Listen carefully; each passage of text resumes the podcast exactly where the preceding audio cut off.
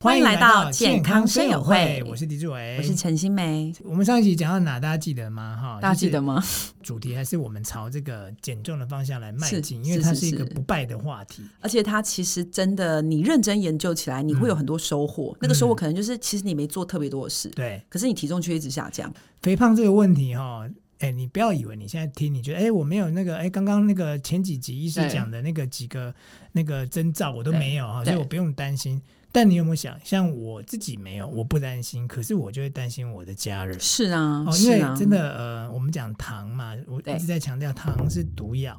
哦，然后那个这叫什么？你小儿子肥真胖的啊知道你这样说吗？对，啊然后肥胖，我常常跟他这样讲你这，样跟他他嗯讲，可能不知道毒药是什么意思，哦，他没有办法理解他毒没办药法的理意解，思。对对对。 OK 但是肥胖绝对是万病的根源，嗯，好可是其实我觉得啦，我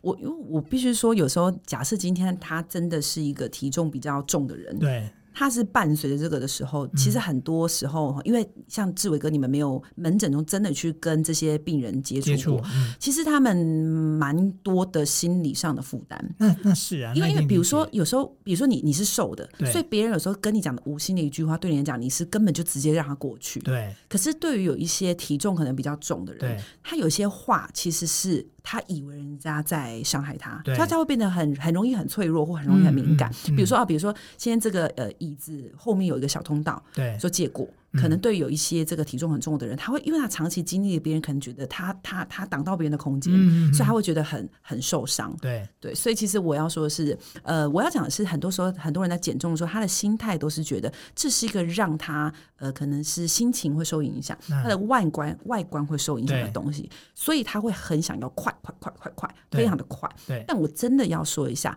肥胖就跟肩颈酸痛、嗯跟头痛嗯一样，它是个症状。嗯这个症状其实它就像是个现象，它像是个现象嗯哈。嗯这现象呢，我们当然因为它有跟美美丑有关，跟呃大家的呃市面上大家所谓的呃价值观好像有一点关联性，或者他曾经经历过一些被人家嘲笑的事件，所以大家会很想快速的瘦。嗯但你一定要放下它，去好好想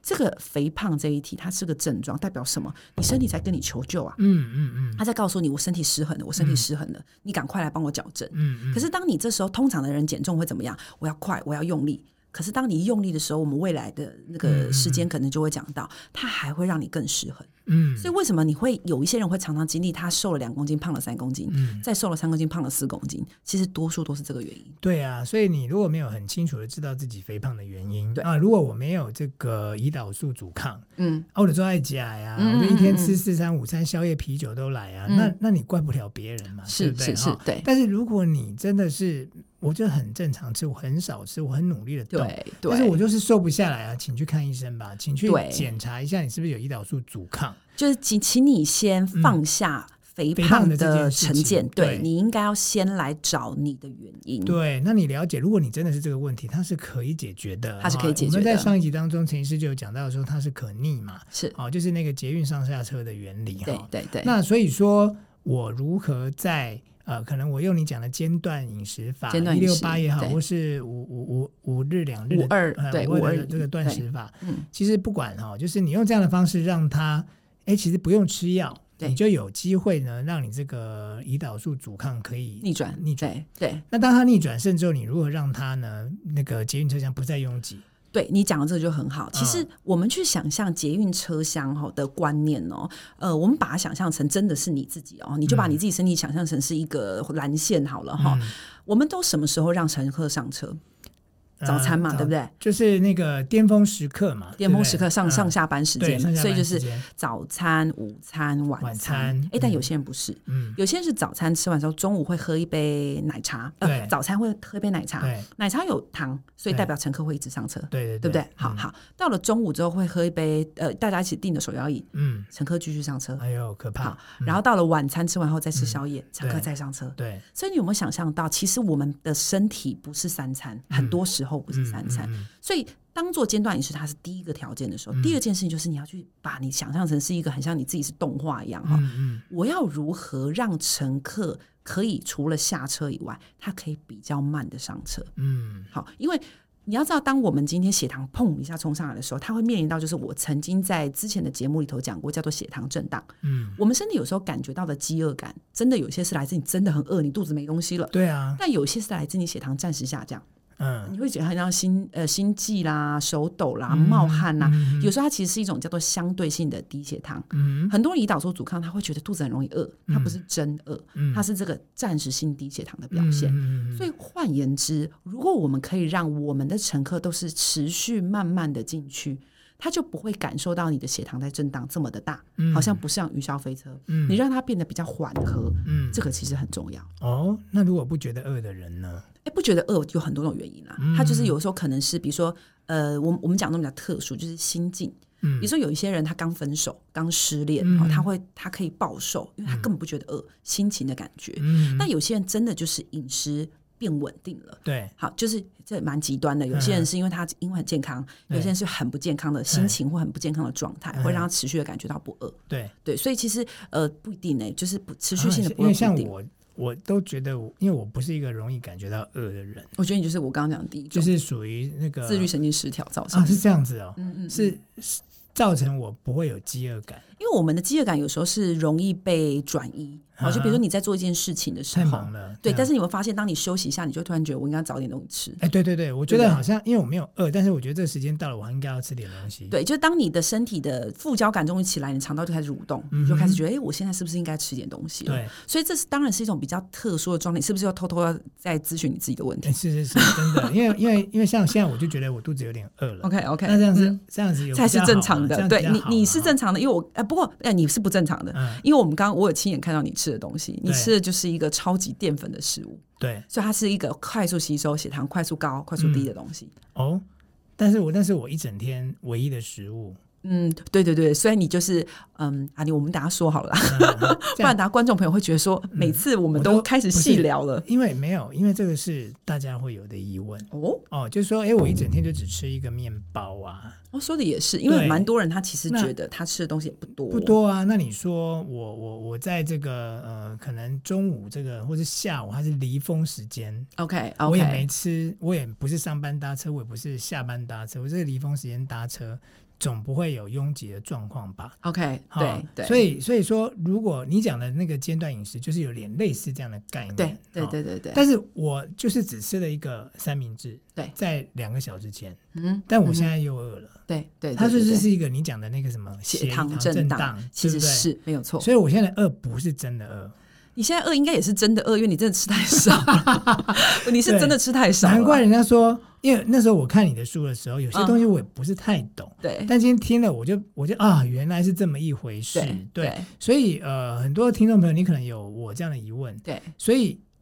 当是这样子的话，像我这种做法也不健康了。啊，对对哦对，那那太太少了，太那少。。快了，那这一集教我们健康的吃法 是，你知道我在、呃大概两三年前的时候，我才正式开一个门诊，就写叫做减重门嗯诊对。那时候我其实一直在找生活处方，哈、觉得这个生活处方可以永远伴随你，那最好嗯哈、你你我你不用一直来看我门诊没有关系，对你带走最好哈。嗯那那时候我就找了很久很久，后来我就发现一个很特别的方式哈，我相信有看过我诊的病人一定会很有 feel 哈，因为我都会请他们拍照，拍照什么？嗯现在观众朋友，你可以不用来找我没有关系，你就开始拍照，拍照每一天吃饭前你就先拍一张照，嗯，好，因为这张照片会决定接下来的饮食习惯，然后接下来的饮食习惯就会决定你未来到的时候会变胖还是变瘦。拍自己吗？啊，不是不是，好拍食拍物拍是不是食物，啊好你好讲险，清差一楚步我以差一为步。拍自己是要记录自己胖还是瘦，是不是？对，不是不是哦，对对对不起啊，我刚刚太理所当然的以为大家会拍食物了，就嗯对忘记大家其实可能会先自拍。嗯，那好拍食物是要去看吃很大餐才会拍。 OK OK，好，嗯就是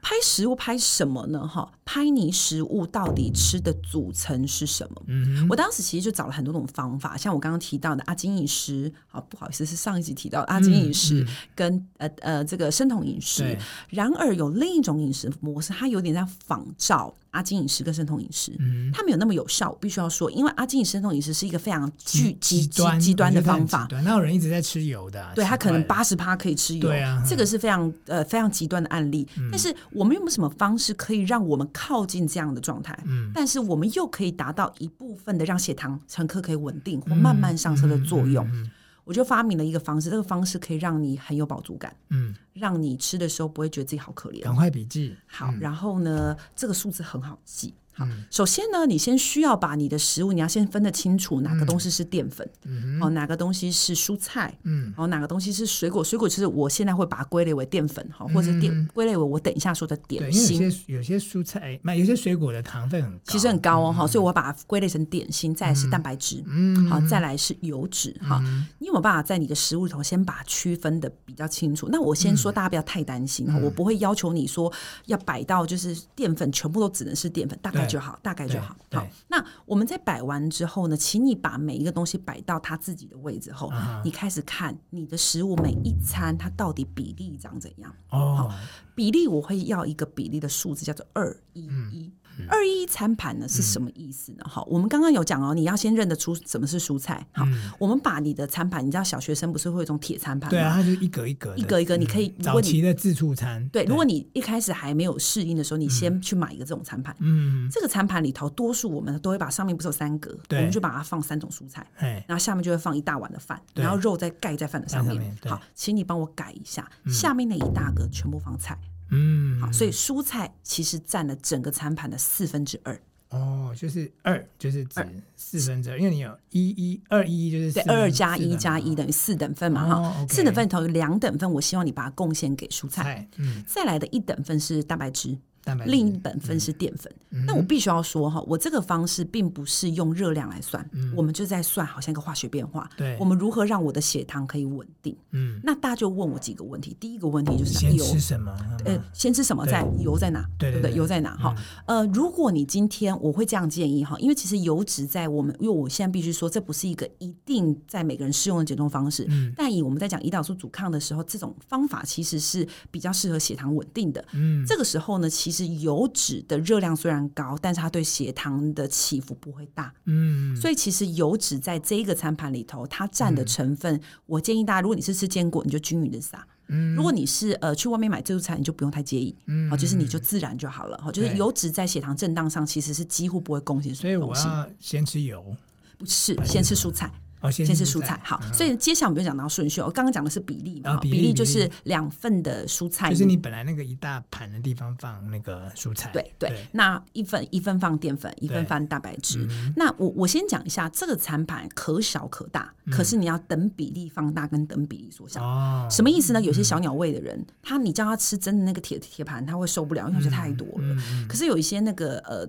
肚子就是很饿的人，他会觉得那个太少了。其实你都不要，很多人问我说那怎么办？你就整份一起放大，嗯前提就是当你的肉料多的时候，你就把蔬菜多，然后你要想办法把它吃完，然后再来就是顺序了。顺序是什么呢？蔬菜先吃，对，我们过去都会把那个饭当做主食嘛，所以就是一口饭一口菜，一口饭一口肉。请你把蔬菜当主要的第一口，跟它是主要的，因为它现在已经变两份了嘛，所以你有大量的空间可以吃它。那为什么哈？因为蔬菜油其实有很多的膳食纤维，膳食纤维在各种的研究里头，其实都告诉我们，它对血糖稳定、降血糖是有帮助的。嗯换言之，它好像一个网子，它把我的血糖哈、好多的乘客进来的时候，它好像在前面有一个纠察队，先说哎、你们排好队哦，慢慢进来哦。所以让你的血糖比较不容易震荡，它可以带来的最大好处就是比较不容易在未来快速感受到饥饿，因为你血糖还是慢慢进来啊，嗯所以你可能持续性的血糖进来，但它不会有那种高高潮迭起的那种那种剧情，它会让它慢慢进来，于是你下一餐可能会在准时的晚餐时间才开始饿，而不是提早到两点就饿了，你就不会多摄取一餐。嗯，好，所以这个餐盘有几种原理，一个原理就是血糖震荡原理，第二就是其实蔬菜，我猜很多人吃也知道很饱啦。哦嗯好，但是我我要澄清一下，这个这个餐盘里头的淀粉可以少，但不要没有，嗯，因为很多过去的人都会对淀粉视为敌人，对大啊，就敌不要吃淀粉啊，但是其实就我一定会瘦啊，对，但其实我跟你说，淀粉它其实在真正贡献燃烧热量是占着好处的。嗯那有些时候我们身体，我就一直说身体会记忆，嗯所以当你假设今天不吃淀粉，你以为你控制得住，其实没有，它都记得。嗯